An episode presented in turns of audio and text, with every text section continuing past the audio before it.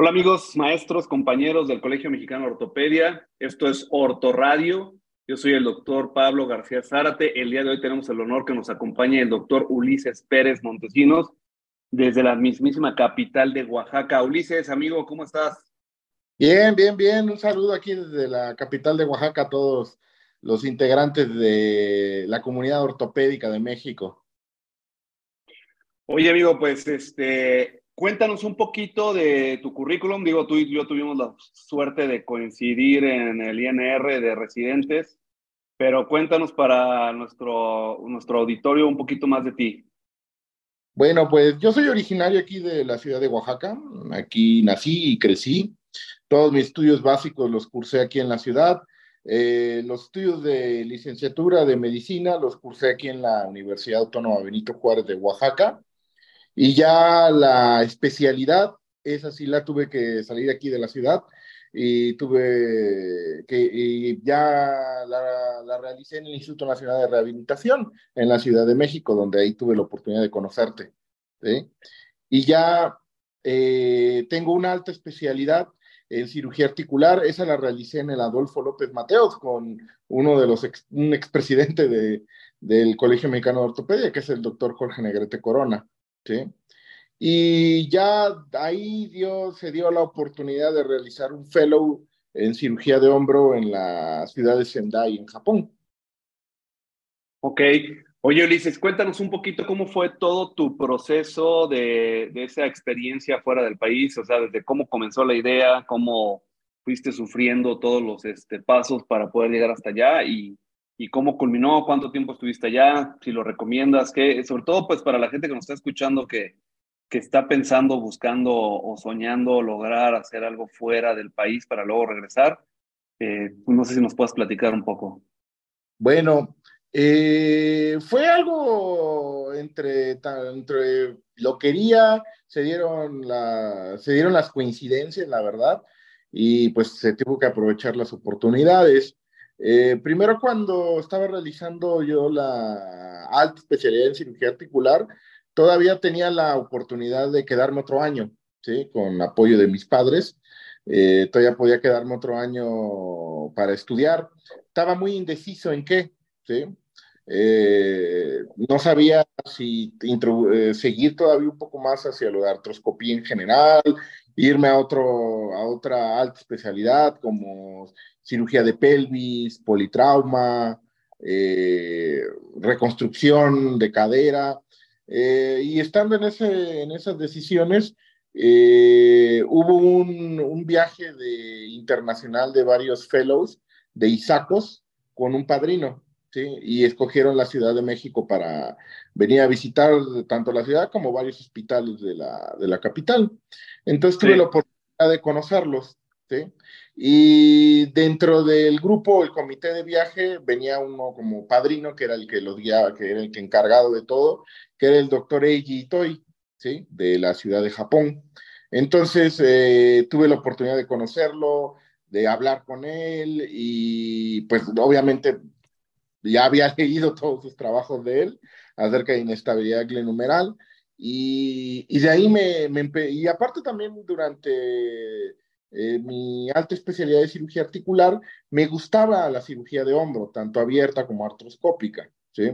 Entonces, se dio esta oportunidad de preguntar si tenían algún curso de fellow o algún, alguna estancia. Y me, y me dijo que sí, en efecto, tenían el fellow de, de cirugía, de cirugía de hombro ahí en, la, en el Hospital Universitario de Tohoku. Y pues ya me dio ahí algunos números a donde hablar, a la página donde ver todos los requisitos. Y pues de ahí empecé a, a, estar construyendo este, este, el viaje más que nada. ¿sí? Primero ver eh, si necesitaba permiso, la visa. Afortunadamente la estancia era, es de seis meses. ¿Sí? Entonces, ah, hay un como convenio ahí entre el gobierno mexicano y el gobierno japonés, que si compruebas que estás estudiando, puedes quedarte sin ningún permiso o visa durante seis meses, mientras no trabajas. ¿sí? Entonces, por ese lado no tuve tanto problema. Entonces ya vino la hora de enviar los papeles, ¿sí? Ah, afortunadamente ahí sí recibí mucho apoyo de mi maestro, el doctor Genegrete Corona, para tanto entablar la relación ahí con el doctor Ellitoy como también darme ese pujoncito de confianza para salir, eh, salir del país y perder el miedo. Entonces sí tuve que, se, se envió todos los papeles, eh, tuve que hacer una entrevista en la embajada japonesa, ¿sí? Ahí, eh, ahí se hizo la conexión, ahí estaban no solo doctor sino otros doctores, me preguntaron varias cosas. Eh, dentro de ellas, ¿por qué yo estando en, en, México no me quería ir a Estados Unidos? Entonces, yo la verdad, ahí les, les contesté que yo quería ir allá a Japón, quería experimentar una, un nuevo tipo, una nueva visión de enseñanza, una nueva visión en cuanto a la atención del paciente ortopédico, una nueva visión en cuanto al manejo del hombro, ¿sí? Porque, al menos en México, aquí como estamos muy cerca de Estados Unidos, casi nuestras escuelas son similares o tienden a ser similares, ¿sí? Claro. Y ya, eh, pues la fue la hora de esperar, pues, a ver, porque eh, cuando yo presenté papeles, pues no era el único, ¿sí? Ah, en ese tiempo, ya después aumentó más, en ese tiempo son alrededor de 20 a 25, casi 30 solicitudes, ¿sí? Y solo aceptaban a tres, ¿sí? Ok.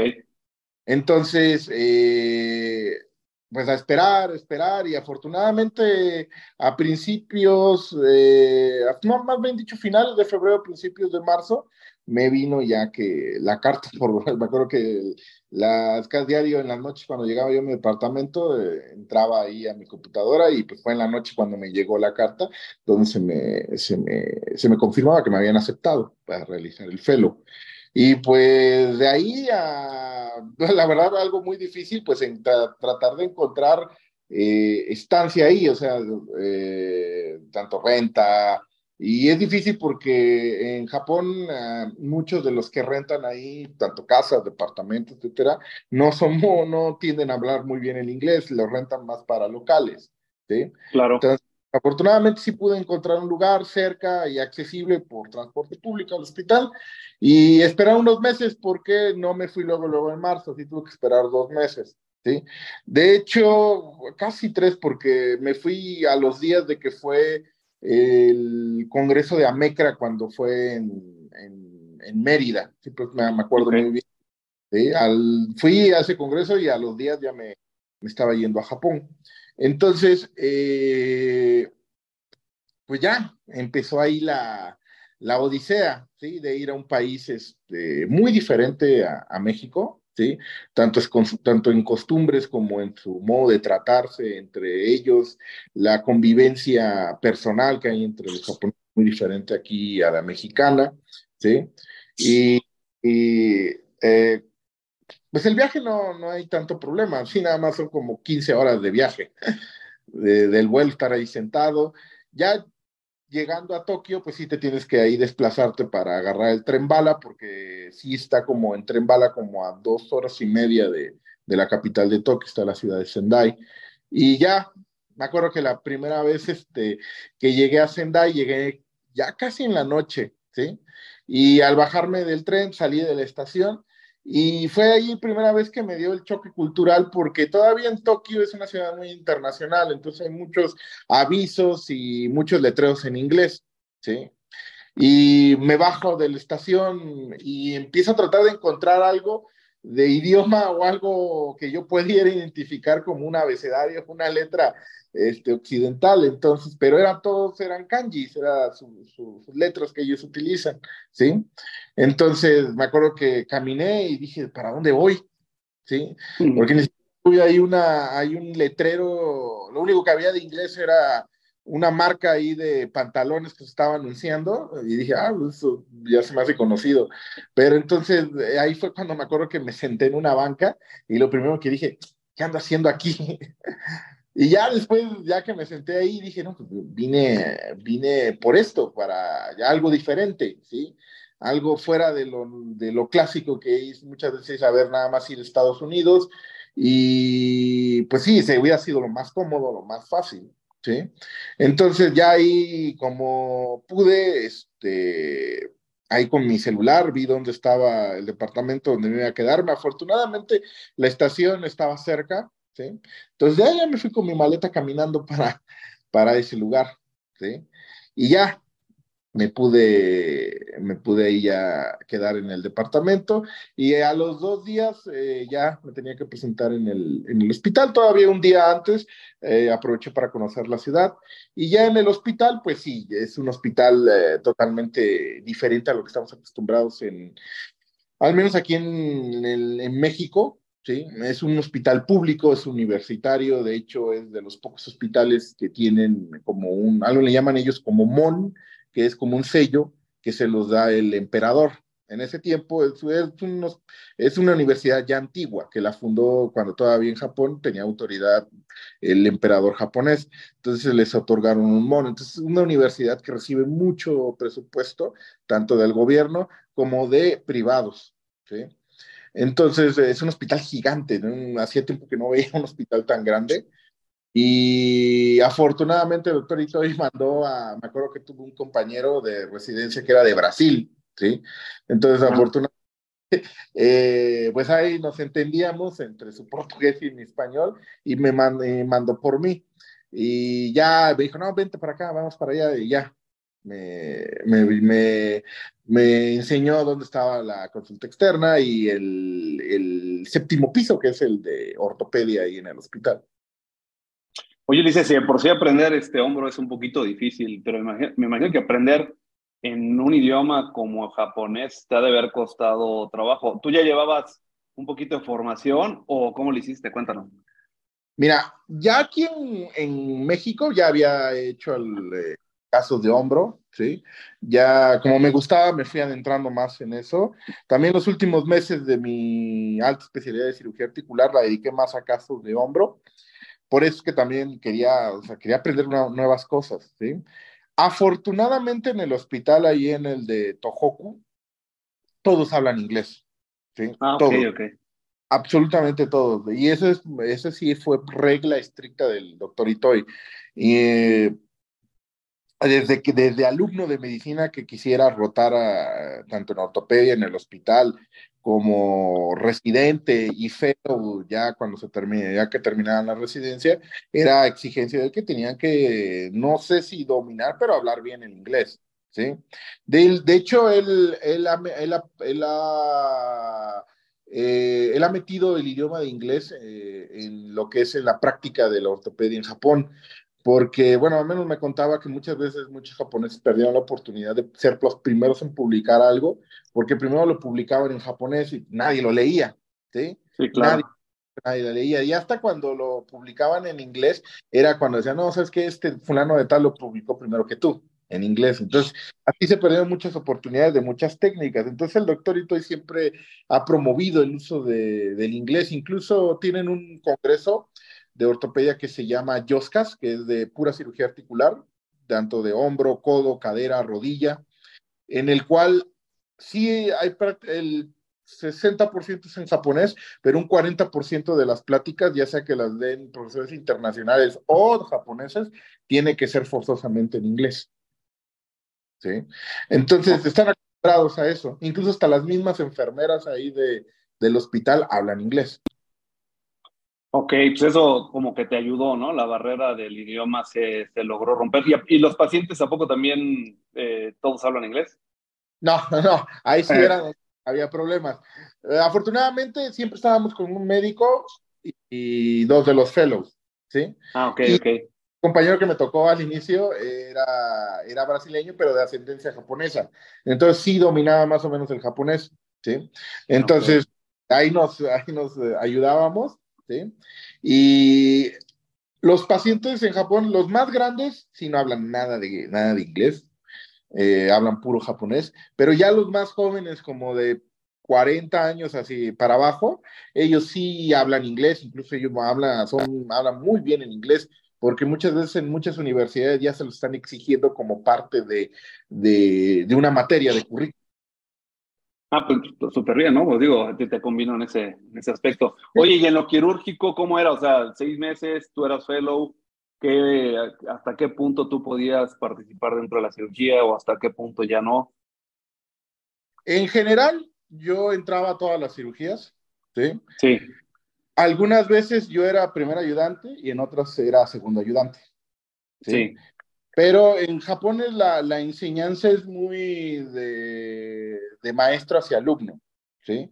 Ah, muy, ok, Muy difícilmente el, el maestro te va a dejar solo en quirófano, ¿sí? Claro. Pero estando en el quirófano y él haciendo la cirugía, te decía, a ver, haz esto, haz lo otro, y te va guiando con las manos, más nunca te deja un solo paciente. Como a veces aquí en México estamos, estamos algo acostumbrados así de, ahí está tu paciente y que te vaya bien.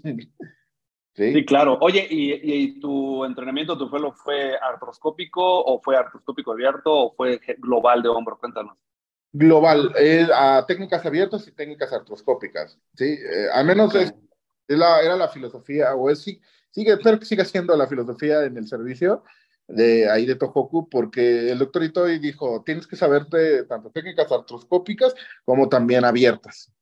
¿Sí? Ok, oye, ¿y, el boom de la reversa de hombro, cómo estaba en esa época? Cuéntanos. Apenas la estaban iniciando, apenas estaban iniciando ya la introducción de la reversa de hombro, ¿sí? sí. Porque tuvieron tres, cuatro años en cuales tuvieron problemas en cuanto a la importación del implante y se retrasaron un poco en eso, ¿sí? Entonces, ah, cuando llegué, a, por como era un hospital muy grande, ese fue de los primeros que empezaron a, a colocar ya las prótesis reversas de hombro. Y la verdad sí me, sí me gustó porque eh, tuvimos varios talleres en cadáver, como lo estaban introduciendo, tuvimos varios talleres ahí en cadáver y pues no, no solo practicaban ahí los, los, los, médicos, sino también nosotros. Sí, claro. Oye, y tú, a ver, ya entrando en este tema, ¿cuál es tu visión actual de, de todas las indicaciones que hay actualmente para la reversa de hombro. ¿Cómo ves tú todo esto? Ah, llegó a solucionar bastante muchos de los problemas en cuanto que, que, teníamos ya tanto con la hemiprótesis como la prótesis anatómica de hombro, ¿sí? Porque eh, tenía, se, se, estigmatizó en un inicio, sobre todo aquí en México, ahí por la década de finales de los 90, inicios de 2000, a los pacientes que se les colocaba una prótesis de hombro, sobre todo una hemiprótesis en, en, pacientes con desgarro masivo del manguito rotador irreparable, o sea, que hacían artropatía, ¿sí? Y pues muchos pacientes se quejaban de, sí, se me, quitó el dolor, pero pues no estoy moviendo adecuadamente el hombro, ¿sí? Entonces se estigmatizó mucho eso, que incluso todavía actualmente en, en, el interior de la República todavía se conserva, algunos médicos conservan ese estigma en cuanto a las prótesis de hombro, se reniegan porque sí cuando aquí a México las prótesis de hombro, no entró la, reversa, sino entró, entró la hemiprótesis primero, después la anatómica, y si tenía, si tenía íntegro el mango rotador, pues les iba excelente, pero si no lo tenía íntegro, no les iba tan bien. Entonces, a raíz de que se empezó a introducir la prótesis de anatomía reversa, pues sí, vino a solucionar muchos de los problemas que teníamos. No es la panacea, ¿sí? No es la panacea. Yo, al menos yo guardo todavía criterios para el uso tanto de una hemiprótesis como una prótesis anatómica y como una anatomía reversa. No soy de, como en unas escuelas, por ejemplo, la española, que a todo ya le ponen este, prótesis de anatomía reversa. Al menos yo sí eh, trato de protocolizar al paciente y si veo que tiene un mango, un mango rotador funcional, mmm, ya sea que coloque una hemiprótesis o una prótesis anatómica, no necesariamente una reversa de hombro. Oye, ¿y cuando tú decides eh, para un paciente, digo, tú nos acabas de decir, pero creo que sí vale la pena la pregunta, eh, esos pacientes que están entre la lesión masiva y la artropatía, ¿cuáles son tus criterios que tú escoges para decidir hacia dónde irte? Muchas veces la edad. ¿sí? ¿La edad del paciente? La ¿Algún otro de... criterio como fumar o, sí, algún otro criterio que tú utilices? Primero es la edad. El segundo, la función que tiene el paciente, ¿sí? Que muchas veces se ve un poco modificada la función con otros agregados, ¿sí? O sea, no podemos decir que dos pacientes tengan 60 años, pero uno tiene marcapasos, diálisis, eh, sí, claro. y otro, y otro está completamente sano. Pues, entonces, sí, ya no, a pesar de que tengan la misma edad, pues no tienen la misma función y la misma, incluso esperanza de vida. ¿sí? Las mismas condiciones, ¿no? Exacto, las mismas condiciones. Y sobre todo también lo que busco es que es un paciente que me obedezca en cuanto a las indicaciones que voy a dar, ¿sí? Claro. Eso es muy importante y sobre todo que sea un paciente que me va a obedecer para la de rehabilitación. Ah, en un inicio, cuando yo empecé, eh, pues sí, clásico cirujano que viene saliendo, a todo le quieres poner prótesis a lo que puedas. Y me encontré con varios casos, sobre todo de pacientes que no querían rehabilitación, ¿sí? Y es que desafortunadamente aquí en Oaxaca, pues sí, las comunidades están muy alejadas, ¿sí? Eh, realmente de los 5 millones que somos de habitantes, eh, 4 millones viven fuera de la, de la ciudad, ¿sí? Están en todas las poblaciones están alejadas, eh, no siempre ah, tienen acceso, ya ni siquiera te digo a un ortopedista o a alguien de rehabilitación, a veces nada más está la comunidad grande, el centro de salud y se acabó, ¿sí? Ok, ok. Algunos pacientes que tuve que, que les colocaba ya sea una EMI, una anatomía reversa, y no realizaban la rehabilitación, ¿sí? Entonces me venían a, a verme, ni siquiera nada más les, ya les quitaba el cabestrillo, el, el, inmovilizador de hombro, y le decían, no, pues tienen que ir a rehabilitación, la vean un mes después de unas sesiones. Y ya no los volví a ver hasta dentro de seis meses.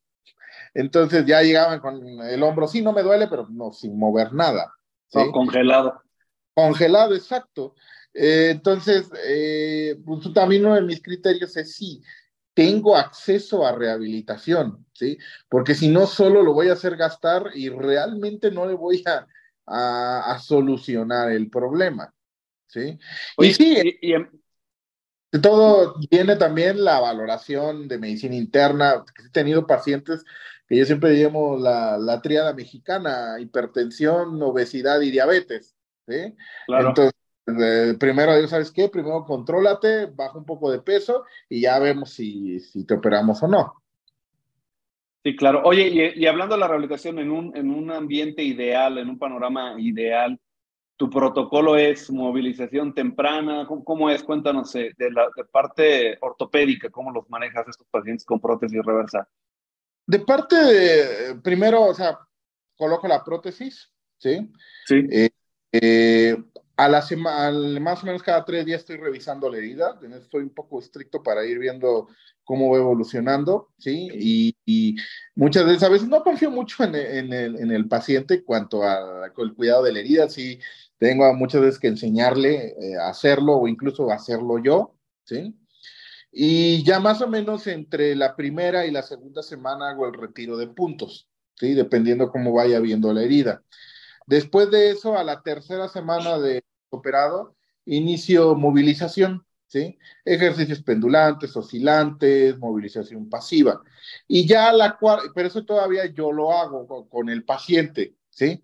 Y ya la sí. cuarta de posoperado ya tengo un poco más de confianza de enviarlo ya a la terapia física y ahí es donde por lo regular la, el primer mes lo envío a 10 sesiones, ¿sí?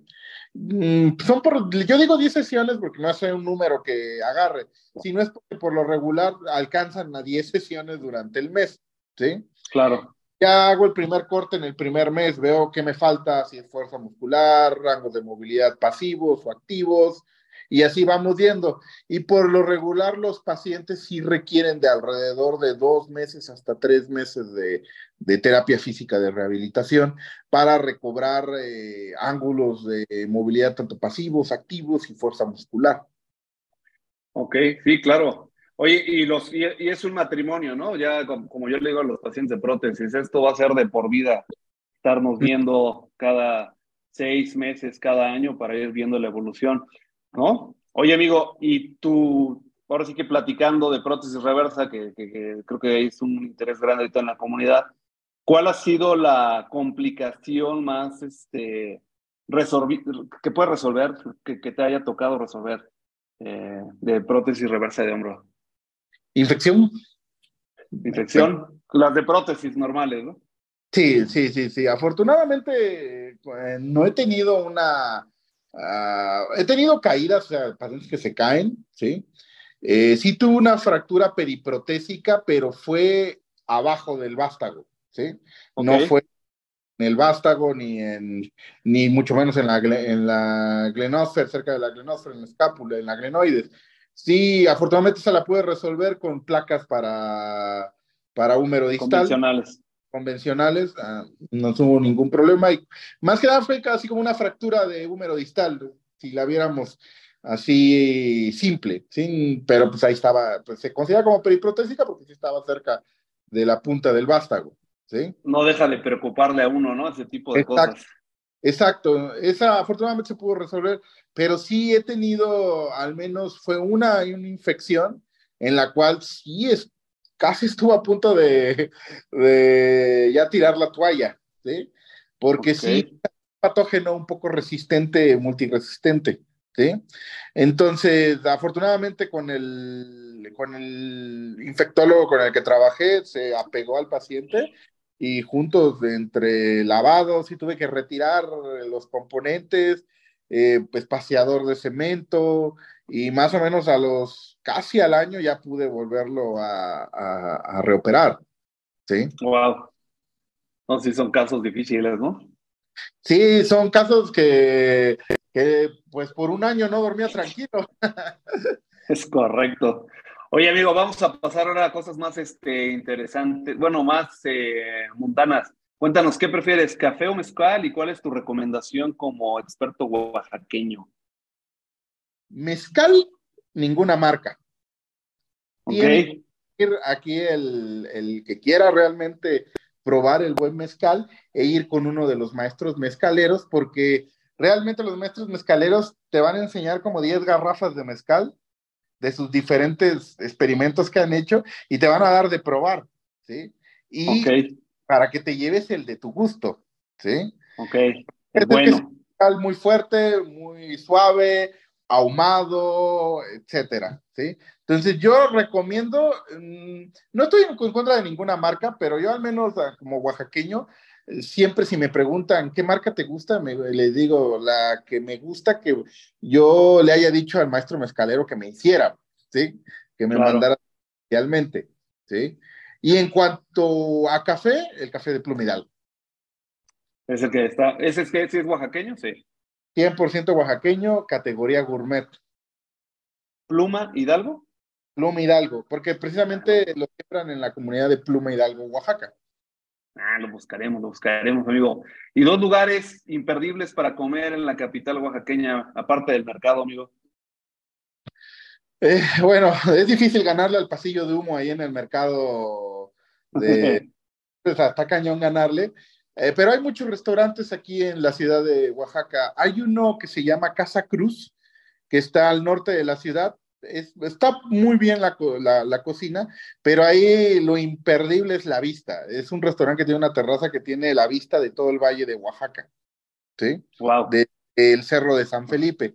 Y, y, el otro, y el otro restaurante que podría recomendar es el Casa Oaxaca, así se llama, ¿sí? Ok. Imperdibles eh, en una vuelta. ¿Y dos playas, amigo? O, o algo de aventura que hacer en Oaxaca para los que nos gusta la aventura? Ah, para empezar, yo les recomiendo que si van a la playa, viajen de la Ciudad de México a Huatulco en avión.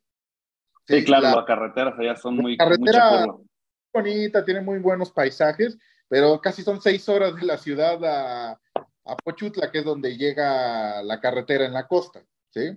Y de ahí luego te trasladar a, las diferentes bahías que hay. la Riviera Oaxaqueña, porque así ya se está llamando, inicia desde Huatulco hasta Puerto y todavía un poquito más adelante, ¿sí? Ahí están cientos de playas, ah, dependiendo de tus gustos. Si te gusta descansar, ir con la familia, que los niños estén divirtiendo ahí en el mar, es Huatulco, ¿sí?